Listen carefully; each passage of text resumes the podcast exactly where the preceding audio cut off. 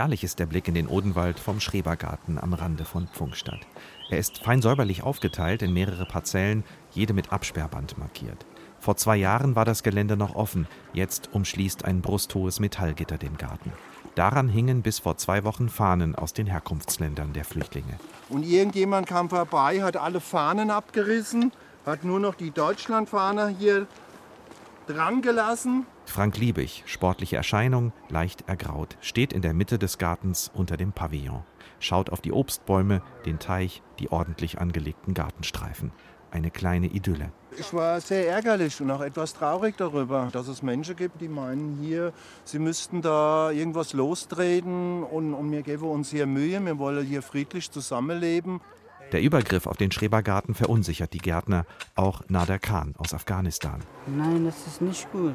Ein bisschen alle Garten machen, mit Kindern, mit Familie hier sitzen, ein bisschen Spaß machen hier. Aber ich weiß es nicht. Zu allem Überfluss haben Unbekannte die Gießkannen und Regentonnen mit Hunderten von Litern Wasser umgeworfen. Frank Liebig, der alteingesessene Pfungstädter, will trotzdem keine große Geschichte daraus machen. Weitermachen ist die Devise. Zu viel haben sie hier erreicht. Es sei wichtig für die Leute, dass sie aus den engen Unterkünften raus können. Gerade jetzt. Die Konsequenz, er verteilt jetzt Schlüssel für das Gartentor. Jasmin, such dir eine Farbe aus. Grün für Sapzi Polo oder Sapzi. Sabzi Polo. Sapzi? Sapzi heißt Kräuter auf Persisch, heißt Dari. Yasamin ist Chemikerin aus dem Iran und mit ihrem Mann, einem Ingenieur und ihren zwei kleinen Kindern nach Deutschland geflüchtet. Sie bauen jetzt Heilkräuter und Gemüse an. Das gefällt mir gut hier in Pfungstadt, weil wir äh, sehr viele Freunde haben und das gefällt mir gut. Bassam aus Syrien hat einen kleinen Schuppen gebaut mit Tauben und Hühnern. Er ist seit 2016 dabei, mit seiner Frau und seinen vier Kindern. Vor zwei Jahren hat er kaum Deutsch gesprochen, er geht in den Unterricht, aber Fortschritte, sprachliche kaum. Seine kleinen Söhne übersetzen. Alles gut hier, äh, Die Leute sind mit uns ganz gut, die anderen Leute und so. Alle. Ganz gut.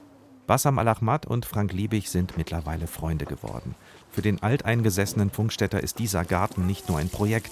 Die Leute sind ihm ans Herz gewachsen, auch wenn es hier und da mal Streit gibt. Klar, Liebig sagt schlicht, er will helfen. Die Leute hier ha- haben ihr Land verloren.